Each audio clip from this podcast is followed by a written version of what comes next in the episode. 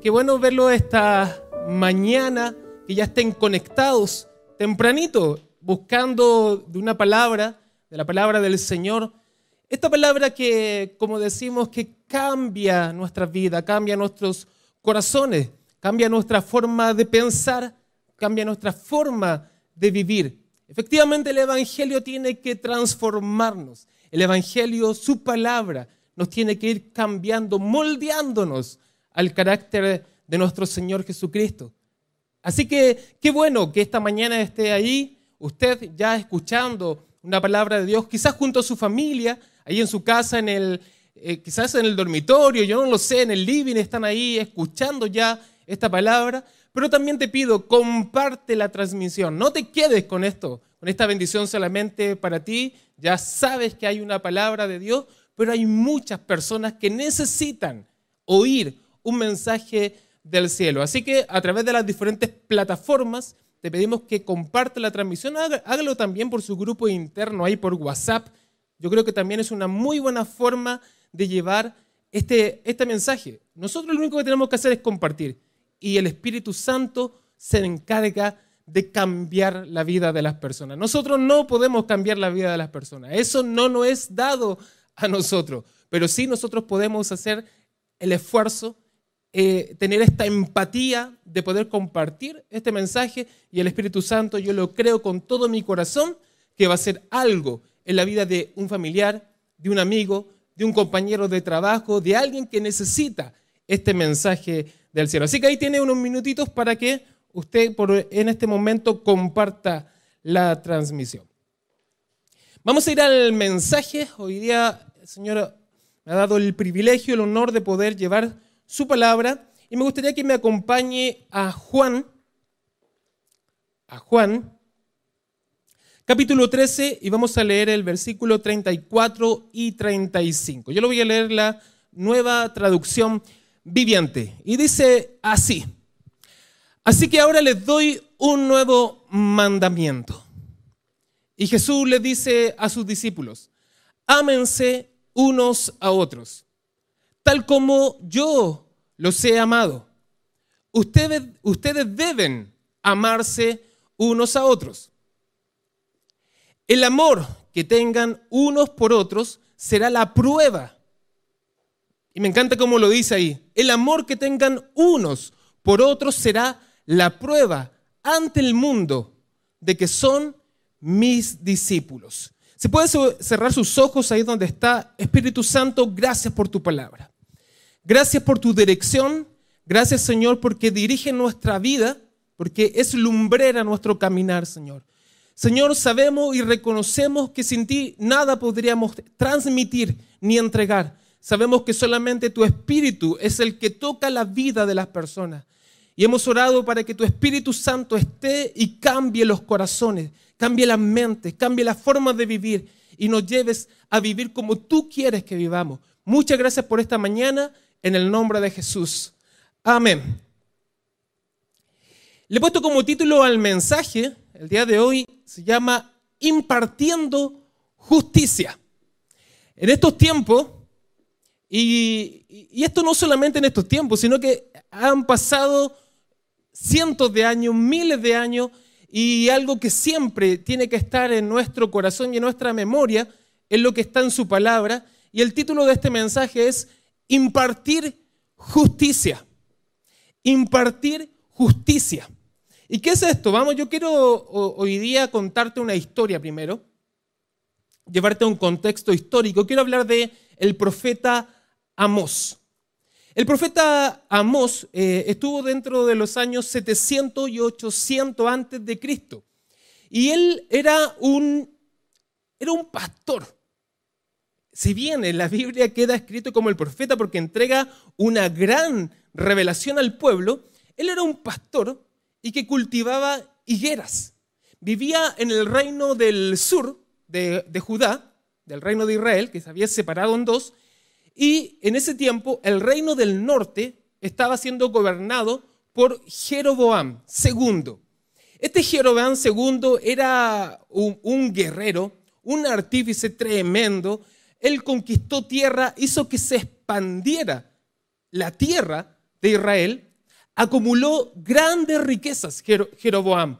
Acumuló grandes ganancias. De hecho, había una prosperidad en esa tierra en ese momento. En el reino del norte había abundancia. Había riqueza por doquier. Había mucha riqueza en ese entonces. Pero a Amós le llega un mensaje de parte de Dios, un mensaje del cielo a su vida, viendo lo que estaba pasando en el reino del norte. ¿Y qué es lo que estaba pasando? Es que esa riqueza, y quiero que me entienda muy bien, esa riqueza había desviado el corazón de su gobernante, de Jeroboam. Él empezó a construir altares para ídolos.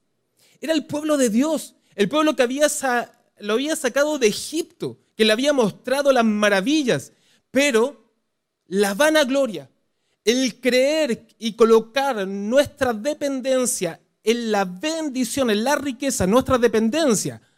No estoy diciendo que sea mala la bendición de Dios, sino que colocar nuestra confianza en las riquezas hizo que su corazón se desviara. Hizo que su corazón se desviara a tal punto, a tal punto que empezó a construir altares para adorar ídolos. Ídolos como de la guerra, del sexo, del clima. Imagínate cómo empezó a desviar al pueblo. Y ellos estaban fortalecidos y, decían, pero es que la prosperidad de Dios está con nosotros. Y mostraba esa prosperidad, ese reinado. Y le decía al reino del sur, nosotros estamos siendo prosperados por Dios, pero ese Dios ya no era el Dios que lo había sacado de Egipto, sino que ellos habían puesto dioses diferentes en su vida. Así como te decía, Dios de la guerra, del clima, del sexo. Entonces, en Amós, Dios, su Espíritu Santo, coloca un celo tremendo. Coloca una profecía en su vida. Este era un pastor que, vivía en, un pueblito que se llamaba Tecoa. Y en ese pueblo él cultivaba, trabajaba la tierra, trabajaba la tierra. No era del linaje de los profetas, no era de los que habían sido enseñados para ser profeta.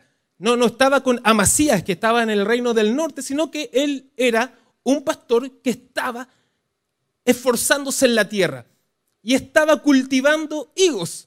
Esa era su profesión, lo que estaba haciendo en ese momento. Pero le llega un mensaje del cielo porque él empieza a ver la injusticia que se estaba viviendo en ese tiempo. Por eso que este mensaje se llama impartiendo justicia. Y tenemos que aprender como hijos de Dios a impartir justicia. Así que vamos a desarrollar en este mensaje qué significa esto, qué significa impartir justicia. ¿Qué le pasó a Jeroboam? Se enalteció. Le entró el orgullo a su vida, diciendo, yo conquisto la tierra. Tengo caballos, tengo fuerza y puedo conquistar la tierra. Si quiero algo, si necesito riquezas, ahí están, están acumuladas. Tengo muchas riquezas. Y Jeroboam eh, fue un gran estratega y guerrero de esos tiempos. Los pueblos que estaban alrededor le tenían respeto a Jeroboam, porque sabían que no se podían enfrentar a él porque él era un gran estratega. Pero eso lo hizo confundir su corazón, confundir su mente, confundir sus pensamientos y no agradecerle al Dios que lo había sacado de Egipto, al pueblo, y que le había dado estas herramientas, estas armas. ¿Para qué? ¿Para qué le estaba dando estas herramientas y estas armas? Sino que él en su corazón decía, si yo quiero esto, lo tomo. ¿Y qué empezó a hacer? Injusticia contra los débiles de ese, de ese tiempo, contra los pobres de ese tiempo. Pisoteaban al pobre de ese tiempo. Injusticia que, que en el corazón de Dios no estaba. ¿Y qué, empezó a pasar en los primeros, en los primeros versículos de, de Amós, en el capítulo 1 y capítulo 2? Si me coloquen la imagen, por favor. las naciones que están alrededor, para solamente entender el contexto que estamos hablando, estaba Tiro, Damasco, Amón, Judá, Gaza, Edom, y ahí Israel en el norte.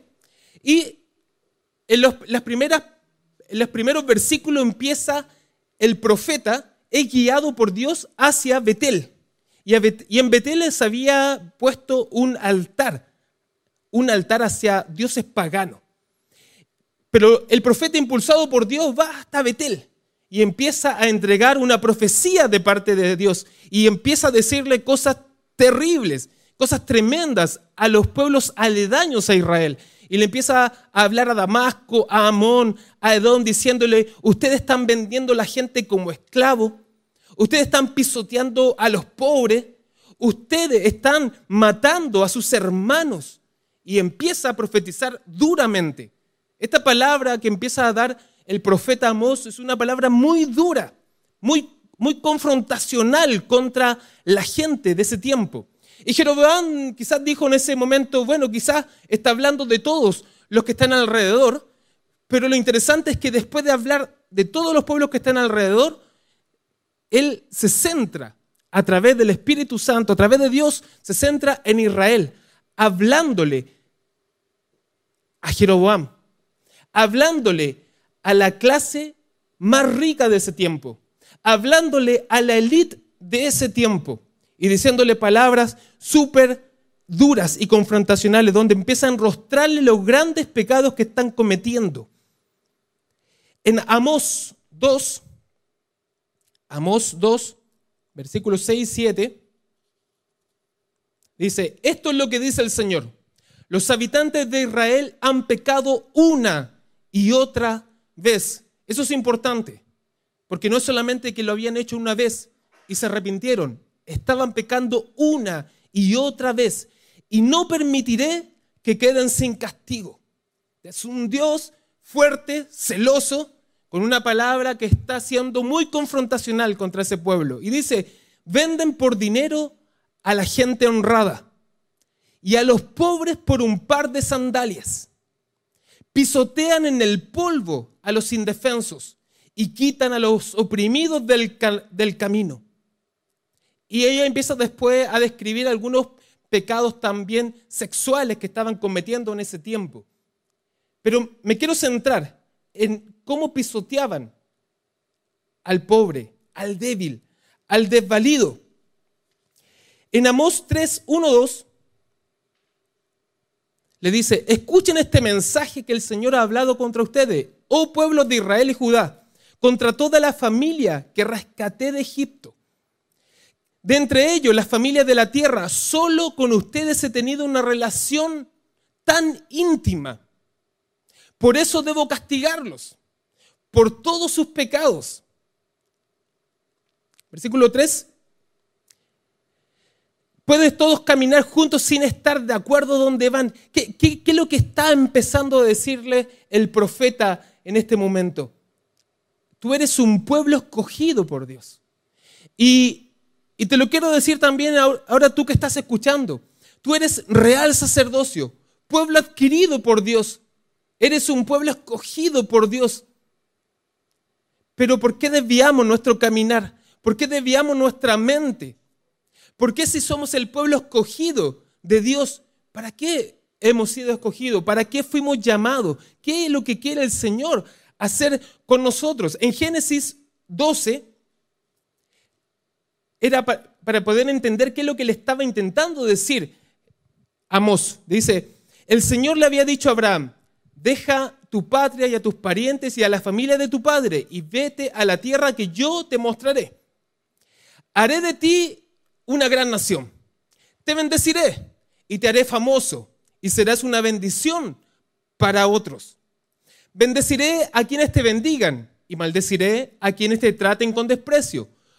Todas las familias de la tierra serán bendecidas por medio de ti. Amor le empieza a recordar a su pueblo. Y así en esta mañana el Señor nos empieza a recordar a nosotros su pueblo. ¿De qué se trata la bendición? ¿De qué se trata esa bendición que, es una promesa real para ti y para mí como su pueblo escogido? Te bendeciré, te haré famoso, Pero no termina ahí. No termina diciéndole, y, que creo que esto fue lo que le pasó en el corazón a Jeroboam. Porque entendía la promesa que le había dado Dios a Abraham. Entendía lo que el Señor le había entregado. Te bendeciré. Y él veía la prosperidad. Te haré famoso. Y él se daba cuenta que era muy famoso en ese tiempo. ¿Pero para qué? El versículo no termina, continúa de inmediato y dice, para bendecir a otros. Para bendecir a otros. Te bendeciré para bendecir a otros. Y todas las familias de la tierra serán benditas por causa de ti, por causa de mí.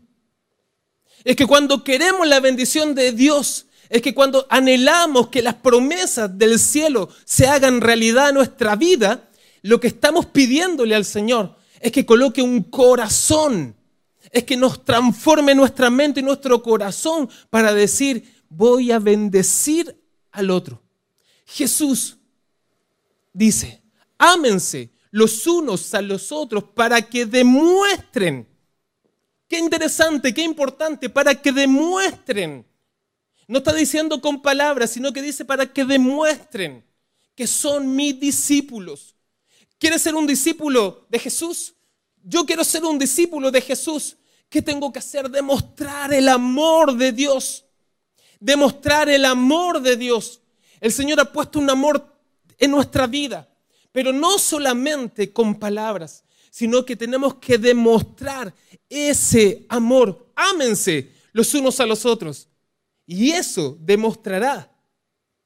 Qué tremendo. Eso demostrará que ustedes son mis discípulos, dice Jesús. ¿Queremos ser discípulos de Jesús? ¿Queremos decir que somos hijos de Dios? Debemos demostrar el amor de Dios. Así que Jeroboam, en todo su esplendor, en toda su grandeza, porque no vamos a negar que era un gran rey, un gran estratega de ese tiempo, que conquistó la tierra, que conquistó y tenía grandes riquezas, pero no siguió el consejo completo que le había dado a Abraham. Escuchó una parte y la otra parte la obvió. Escuchó una parte de la promesa y la otra parte se desvía completamente su corazón. Y en esta mañana lo que te quiero decir es, la bendición de Dios está para ti, está para tu familia. La bendición de Dios está para nosotros porque somos su pueblo, somos su pueblo escogido. Y el Señor te va a bendecir y nos va a bendecir.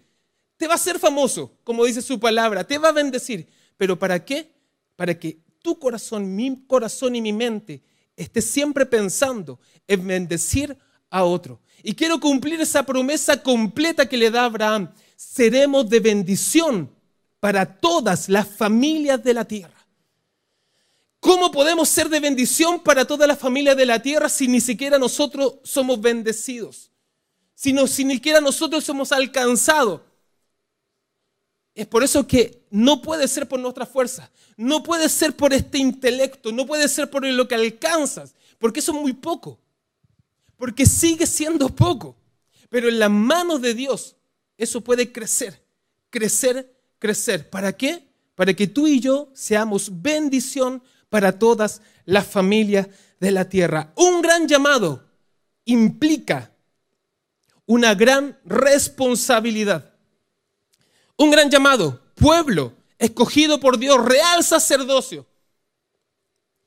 Ese llamado que tú y yo tenemos de ser hijos de Dios, de ser sus discípulos, es un gran llamado. Es, es algo muy grande, algo muy poderoso para nuestra vida, pero tiene una gran responsabilidad. La bendición de Dios en tus manos tiene una gran responsabilidad. ¿Qué estamos haciendo con los recursos que el Señor está colocando en nuestras manos? ¿Qué estamos haciendo? ¿Qué estamos haciendo? Y te lo pregunto esta mañana, ¿qué estás haciendo con los recursos que el Señor ha puesto en tus manos?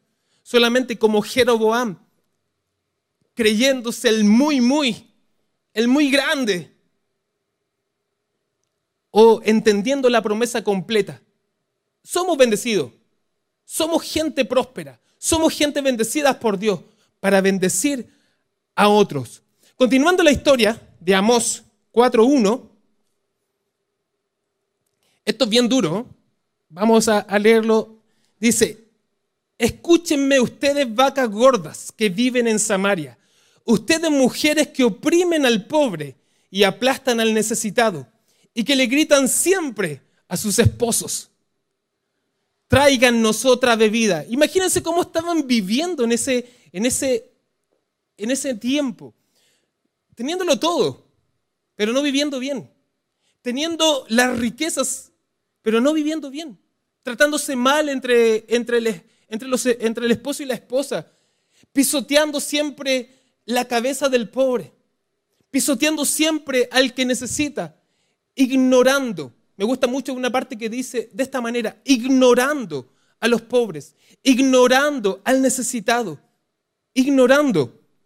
En Amós 5.4 dice, ahora bien, porque el Señor siempre tiene una palabra de salida, siempre, aunque Amós hasta, vamos, ya llevamos casi cinco capítulos de lo que está hablando Amós y está siendo muy duro y está dando una palabra muy fuerte, en el en Amós 5.4 le dice, ahora bien, esto es lo que el Señor dice a la familia de Israel.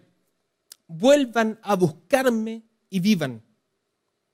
Esta mañana el Señor te dice, vuelve a buscarme y vive. El Señor siempre tiene una palabra de esperanza para nosotros. Y aunque podemos estar haciendo lo malo, y quizás esta palabra te está confrontando y tú estás sintiendo y diciendo, sí, quizás he estado haciendo lo malo, me he apartado de Dios, me he apartado de hacer el bien. Pero el Señor te dice, con sus palabras de amor, con su palabra de esperanza para tu vida, búscame, vuelve a buscarme y vivirás. Vuelve a buscarme y vivirás. Continúa Amos criticando y, y, siendo muy duro, diciendo, por ejemplo, ustedes tuercen la justicia y la convierten en trago amargo para el oprimido. Tratan al justo como basura. Escuche, tratan al justo como basura. Ellos no querían la justicia, no querían ver la justicia, estaban completamente cegados. ¿Cómo desprecian a los que dicen la verdad? Pisotean a los pobres, robándoles el grano con impuestos y rentas injustas. No está diciendo, porque aquí, aquí están los sistemas económicos. En estos tiempos los dos grandes sistemas económicos son el libre mercado y, otro sistema económico que quiere la igualdad completa. Aquí yo veo un sistema económico que es diferente, que no es ninguno de los dos, porque Jeroboam estaba practicando casi el libre mercado, completamente el crecimiento, duro, crecimiento, crecimiento, solamente crecimiento. Pero yo veo en esta palabra que le entregamos un sistema económico que está intermedio. ¿Y que qué es lo que hace? La bendición de Dios es necesaria para la nación, para las personas. Es necesaria que haya una bendición abundante en personas, pero, que, pero que esas personas tengan un corazón. Porque me pasa esto, y lo quiero decir de esta manera y puedo estar equivocado, pero creo que a través de las leyes no podemos cambiar los corazones de las personas. Y que podemos escribir muchas leyes y decir vamos a restituirle esto a las personas, pero creo que eso no va a cambiar los corazones de las personas. Creo que solamente Cristo en nuestros corazones, solamente el Espíritu Santo en nuestras mentes y en nuestros corazones va a hacer que nosotros seamos ese pueblo escogido que es sal y luz para esta tierra. Ámense los unos a los otros. Eso no puede quedar escrito. No, no va a quedar escrito y las personas van a cambiar y, van a amarse los unos a los otros. Eso tiene que hacerlo el Espíritu Santo en ti y en mí. Eso lo tiene que hacer esa palabra que te, revela el poder de Dios y te muestra en tu corazón. Y es la única manera, creo, que es que para que podamos tener una nación bendita, es que hayan hombres completamente bendecidos por Dios y que estos hombres se impartan justicia impartan justicia al pobre, al necesitado y al débil. Creo que es el Señor. Creo que es el Espíritu Santo el que puede hacer esto. Creo que solamente su palabra que va a cambiar la vida de muchas personas. Porque a veces uno dice, pero es que no tengo nada en este momento. ¿Cuál es tu objetivo para tener? ¿Qué es lo que estás pensando pidiendo las promesas del Señor? ¿Qué es lo que están pensando? El Señor ya ha puesto en ti una empresa. ¿Cómo le estás pagando a los que están contigo? ¿O estamos haciendo lo mismo? ¿Por qué las riquezas se van a traspasar de los pecadores hacia los justos? ¿Por qué? ¿Por qué? ¿Cuál es la diferencia? ¿En qué se diferencia que el Señor coloque la prosperidad acá o la coloque acá? Es que el Señor quiere hacer ese traspaso. El Señor quiere colocar grandes bendiciones en nuestras vidas, pero ¿para qué? El Señor lo va a hacer y yo lo creo con todo mi corazón que el Señor va a traspasar recursos a la iglesia, a gente que tenga este corazón. Entonces, lo que te invito esta mañana, así como Amós se lo profetiza al pueblo, Señor te va a bendecir, porque Él no está cambiando el modelo económico, no está diciendo, repartan para todos por igual. Ni ninguna parte de los nueve capítulos de Amós dice eso, sino que lo que dice, han ignorado al pobre, se han olvidado del pobre, lo han pisoteado. Pero el Señor puso en ti el amarse los unos a los otros. En Amós 5:14 dice, hagan lo bueno y huyan del mal. ¿Para qué? Para que vivan. Entonces el Señor Dios de los ejércitos celestiales será su ayudador, así como ustedes han dicho. Hacer el bien. Hacer el bien. No sé cuántos pueden escribir en esta mañana ahí en, las plataformas y diga, voy a hacer el bien. Escriba ahí, te invito a que lo haga en esta mañana, diga, voy a hacer el bien. El Señor te va a prosperar y va a colocar abundancia en tus manos para hacer el bien. Me recuerdo la, la historia de José y en el final de José me gusta mucho cómo él dice esto. Él dice, ustedes, cuando le habla a sus hermanos, ustedes quisieron hacerme el mal. Ustedes obraron en su corazón hacerme el mal. Pero el Señor hizo todo esto y lo cambió todo para mi bien. Pero no termina ahí cuando José está hablando eso a sus hermanos, sino que dice, Dios me ha puesto en esta posición para ayudar a todo este pueblo a que no perezca de hambre. Lo coloca en una posición tremenda. Y José lo que entiende es que su posición tan alta, el segundo después de Faraón, no estamos hablando de cualquier persona, estamos hablando que llegó a una posición muy alta, pero él entiende en su corazón. Y eso es lo que le pedimos al Señor, que siempre esté en nuestro corazón, entender el por qué, el por qué estamos en esa posición. Y Él lo dice muy claro. El Señor me puso acá. El Señor me llevó hasta este lugar para ser bendición para todo un pueblo. La promesa de Abraham, seremos bendición para todas las familias de la tierra. Seremos bendición para todas las familias de la tierra. Eso es lo que el Señor está impulsando en nuestras vidas y en nuestros corazones. Ser de bendición, hacer el bien. Y también me recuerdo de otra historia. A Jesús le, le cuentan que Juan el Bautista lo habían matado. Y él se aparta, se va solo, se quiere alejar eh, del, tumulto quizás en ese momento, pero la gente lo siguió, la gente siguió donde estaba él.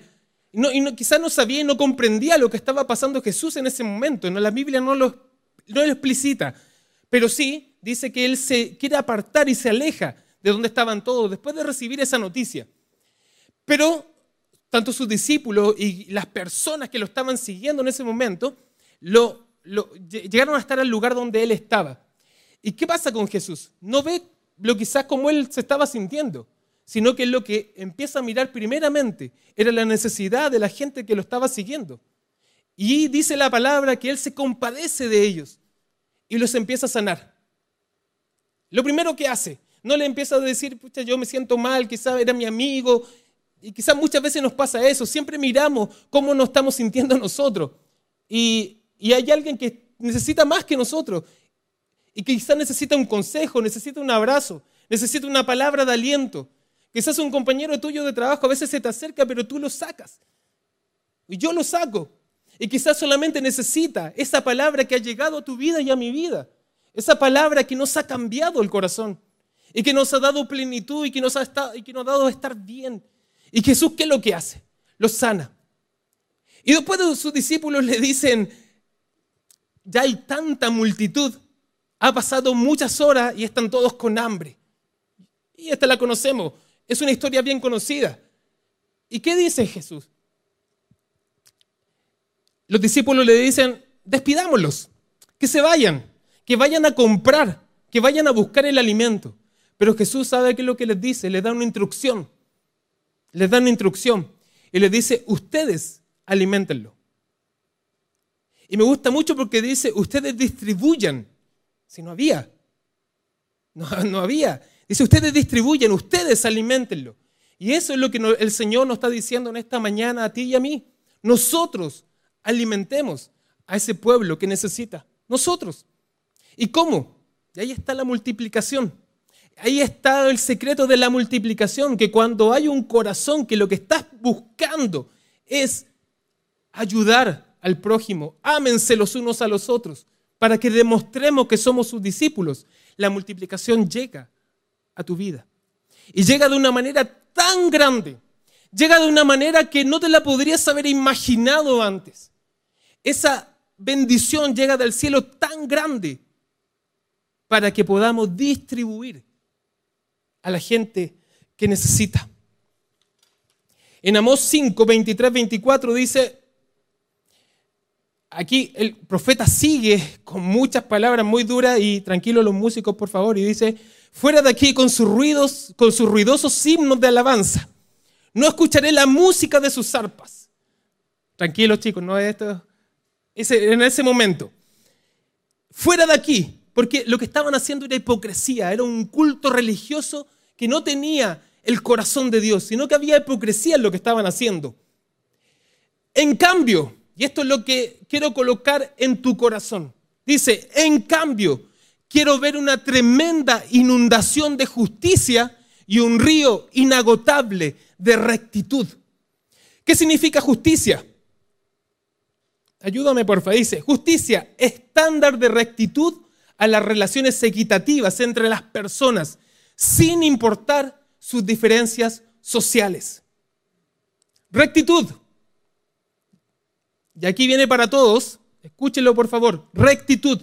Acciones concretas que tomamos para corregir la injusticia y crear justicia. ¿Quién coloca un corazón recto en nosotros? Solo Dios. ¿Quién coloca que podamos hacer, que podamos hacer un juicio justo? Dos palabras que se parecen pero que no son lo mismo. Un juicio justo. Lo coloca el Señor en nuestras vidas. Con hechos concretos podemos hacer estos cambios. ¿Y esto es solamente para el que tiene mucho? No. Esto es para todos. Esto es para ti y es para mí. Yo siempre escucho, he escuchado al pastor diciendo, puedes llevarle un pancito a tu familiar. Puedes hacer algo por alguien. Puedes tener acciones concretas hacia tu prójimo. Puedes hacer acciones concretas. ¿Cuántas? Y aquí, como me gustan los números, te lo voy a decir de esta manera. ¿Cuántas acciones concretas has hecho durante esta semana por tu prójimo? ¿Cuántas acciones concretas? Porque a veces lo que estamos esperando es que el gobierno haga la justicia. Y a veces estamos esperando que el otro haga la justicia. Si Dios nos está diciendo a ti y a mí, que nosotros somos su pueblo adquirido, somos su pueblo escogido por Él. Somos nación santa, tú y yo. Somos sus discípulos. Tú y yo tenemos que hacer acciones concretas que marquen la diferencia, que hagan estos cambios en la sociedad. En Proverbios, si puede pasar los músicos, por favor. En Proverbios 11:11, 11, escucha esta palabra, dice, los ciudadanos íntegros son de beneficio para la ciudad. ¿Cuántos ciudadanos íntegros? Ahí que están en tu casa, ciudadanos justos. Los ciudadanos íntegros son de beneficio para la ciudad y la hacen prosperar. Y la hacen prosperar. Cuando el corazón de Dios, cuando dejamos que Cristo empiece a crecer en nosotros, la justicia es parte de nuestra vida. El ser persona justa es parte de nuestra vida. El Espíritu Santo empieza a redarguir tu corazón y empieza a decir hasta dónde es debido, hasta dónde es debido tener. Por eso que decía adelante, eso no lo podemos dejar escrito en alguna parte para que la gente lo cumpla, sino que esto es don de Dios, precioso, en nuestra vida, en nuestro corazón y en nuestra mente, que dice, ¿hasta dónde es debido?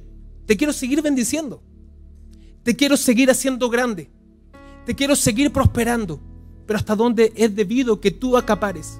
Que yo acapare. ¿Hasta dónde? Vamos a tener lujos extremos y, ver que nuestro entorno necesita. El Espíritu Santo de Dios te toca en esta mañana y te quiero decir, Dios te quiere bendecir, Dios te quiere prosperar, pero ¿dónde está nuestro corazón? Nuestro corazón va a estar en las riquezas o nuestro corazón va a estar así para ser personas de bien para esta sociedad, que la hacen crecer, que hacen prosperar la ciudad, que hacen crecer la ciudad, que no, no nos quedamos encerrados aquí en la iglesia, sino que hay una palabra del cielo que nos está inundando y que está llenando nuestro corazón para poder ser de bendición para muchas personas. Y en Proverbios 11, versículos 30 y 31, dice, la semilla de las buenas acciones se transforma en un árbol de vida. Una persona sabia gana amigos. Y sí, lo justo, sí, lo justo reciben su recompensa aquí, aquí, en la tierra. Aquí, en la tierra. Sí, los justos, los justos. Y por eso que hablamos mucho de justicia en este mensaje. Sí, los justos reciben su recompensa aquí, hermano, amigo que me escuchas y que nos ves. Sí, los justos reciben su recompensa aquí en la tierra. Pero como dijo Jesús, ámense los unos a los otros para que demuestren que son mis discípulos. No sé cuánto en esta mañana quieren demostrar que son discípulos de Dios. Y que no solamente con palabras decimos que somos sus discípulos, sino que a través de acciones concretas, justicia, rectitud en tu vida, en mi vida. ¿Sabes qué? Eh, te puedo dar un consejo. Déjame darte este consejo. Yo he escuchado palabras muchos, muchos años de mi vida. Muchas veces he escuchado muchos mensajes. He leído la Biblia completa varias veces. Lo he hecho. Pero lo que una de las cosas que más importantes que han pasado en mi vida es que así como dijo Pablo, ser imitadores de mí, como yo de Cristo, yo he visto la vida de mi pastor. Y en un mensaje anterior yo te comentaba el servicio. Y eso fue lo que a mí me marcó en una etapa de ser personas que sirven. Pero hoy día, como estoy hablando de la justicia, el Espíritu Santo ha llevado mi corazón a hablarte de esto, es que ser imitadores de nuestro pastor no significa idolatrarlo, sino que significa hacer las acciones que él ha hecho. Porque a veces nos quedamos tan pegados en discutir quizás doctrina, perdóname decírtelo de esta manera, pero nos quedamos tan pegados. Pero hay acciones concretas, hechos, realidades cosas que hemos visto y que yo he visto y que eso me ha llevado a ser una persona más justa. Ver el resultado de, de sus acciones, ver el resultado de lo que ha hecho. Y si quieres que te dé un consejo, imitémoslo. A veces nuestro orgullo hace que yo quiera buscar algo diferente Hermano, amigo, veamos el resultado de lo que ha estado pasando en esta iglesia durante tantos años.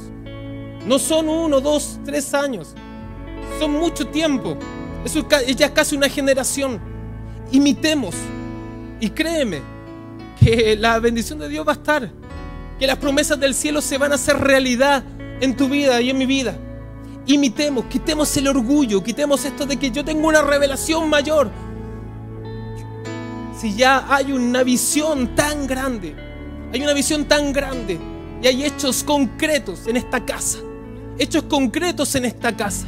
No te estoy contando un cuento, te estoy contando cosas reales que vivimos y experimentamos. Así que así como dijo Pablo, ser imitadores de Dios como yo de Cristo, de consejo te lo dejo. Y quiero terminar solamente diciendo, si los justos reciben recompensa aquí en esta tierra. Quédate con esa palabra. ahí donde estás, si puedes levantar tus manos, si puedes hacerlo, y decirle al Señor, coloca en mí un corazón recto Coloca en mí un corazón que te ame y que ame al prójimo. Quiero demostrar ser tu discípulo. Y así como hemos aprendido en esta palabra, en esta mañana, que tenemos que extender nuestra mano y ayudar al pobre, al desvalido. Y el Señor va a colocar multiplicación en tus manos, porque tu corazón el Señor ya lo ha moldeado. Espíritu Santo, gracias por tu presencia por tu poder. Gracias Señor. Queremos ser personas justas que impartan justicia a esta sociedad. Queremos ser de uno de ellos. Que hagamos crecer esta ciudad. En el nombre de Jesús. Amén. Amén.